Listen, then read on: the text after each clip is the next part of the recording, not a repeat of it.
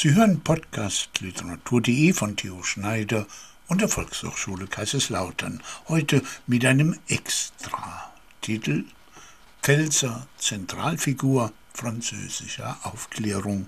Paul Holbach, geboren am 8.12.1723 in Edesheim. Paul Henri Thierry d'Holbach, so sein Name auf Französisch, war einer der wichtigsten Aufklärer des 18. Jahrhunderts in Frankreich vor der Revolution. Der Freund Diderots hat über tausend Artikel für dessen Enzyklopädie geschrieben und selbst über 20 Bücher und Kampfschriften verfasst.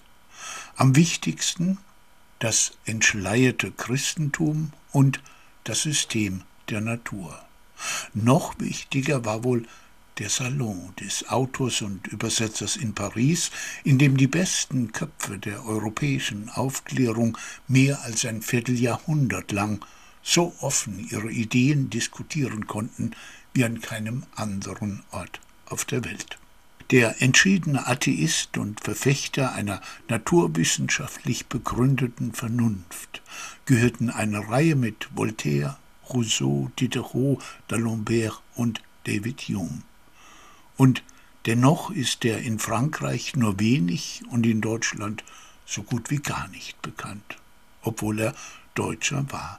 Geboren 1723 im pfälzischen Edesheim bei Landau, gestorben im Jahr der Revolution 1789 in Paris.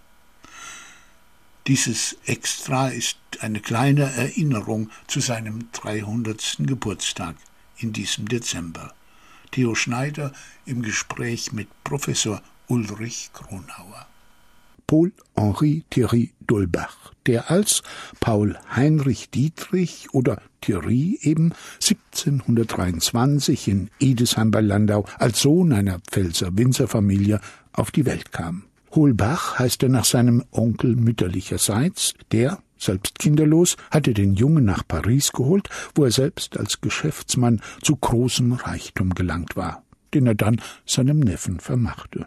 Gast ist der Philosoph Professor Ulrich Kronauer, auch in der Pfalz aufgewachsen, lehrte er in Karlsruhe und Heidelberg, wo er heute auch lebt. Holbach hat in Leiden studiert. Also die fortschrittlichste, die aufgeklärteste, auch Naturwissenschaften avancierteste Universität der Welt wohl. Genau, und dort hat er auch die bedeutenden Naturlehrer kennengelernt und bei ihnen studiert und hat fundamentale Kenntnisse erworben, die ihm dann später genutzt haben. Der eigentliche Punkt, von dem alles ausgegangen ist, ausgestrahlt hat, war sein Haus in Paris und sein Salon. Es gab ja noch viel mehr. Welche Funktion hatten die Mitte des 18. Jahrhunderts?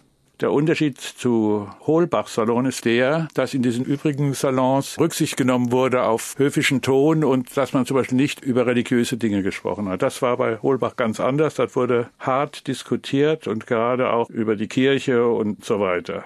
In diesem Salon haben sich Leute zweimal die Woche, glaube ich, ja. donnerstags und sonntags getroffen, haben gut gegessen, ja. gut getrunken und noch besser diskutiert und parliert, so offen, wie man das in keinem anderen Platz zu dieser Zeit in dieser Gesellschaft tun konnte. Sonst wäre man ins Gefängnis oder ja. auf die Galeeren geschickt worden oder vielleicht sogar hingerichtet worden. Das war die damals einzig mögliche vollkommen freie Diskussionsplattform, der einzig mögliche wirklich freie Denkraum, in dem alles ja. gedacht werden konnte. Und es war aber gleichzeitig auch der Knotenpunkt, von dem aus genetzwerkt worden ist. Es gab die ständigen Besucher, vor allem Denis Diderot, der Freund Holbachs. Dann waren berühmte Aufklärer da wie Helvetius, Rousseau, dann Lambert natürlich auch ja. und viele andere französische Aufklärer, aber auch Besucher aus England, David Hume zum Beispiel. Franklin war auch Gast. Man kann sagen, dass wirklich die Intelligenz der Aufklärer dort verkehrte.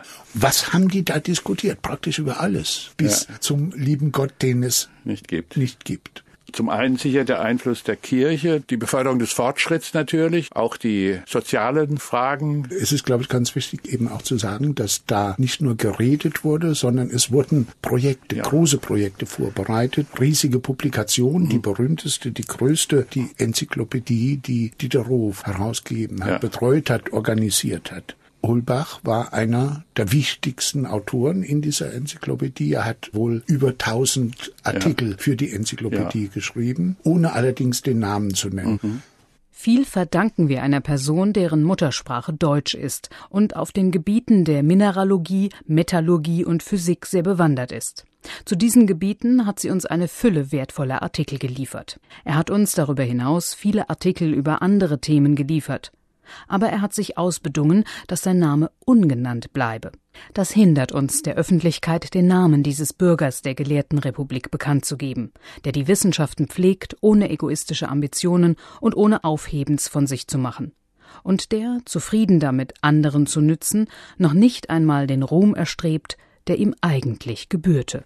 Holbachs Mitarbeit an der Enzyklopädie ist ein wichtiger, ein ganz wichtiger Aspekt seines Werks, aber er war ja auch Autor noch von vielen anderen Werken. Ich glaube, allein auf Wikipedia sind an die 20 aufgezählt. Mhm. Ein wichtiges ist eine atheistische Schrift, das entschleierte Christentum, mhm. vertritt einen strammen Atheismus. Mhm. Das war lebensgefährlich damals. Die Leute sind auf dem Scheiterhaufen gelandet oder mindestens in der Galeere oder im Gefängnis. Das entschleierte Christentum war ein kontroverses und kompromissloses Werk, das sowohl dem Autor als auch den Lesern gefährlich werden konnte, und so wurde es unter striktester Geheimhaltung geschrieben, gedruckt und verkauft.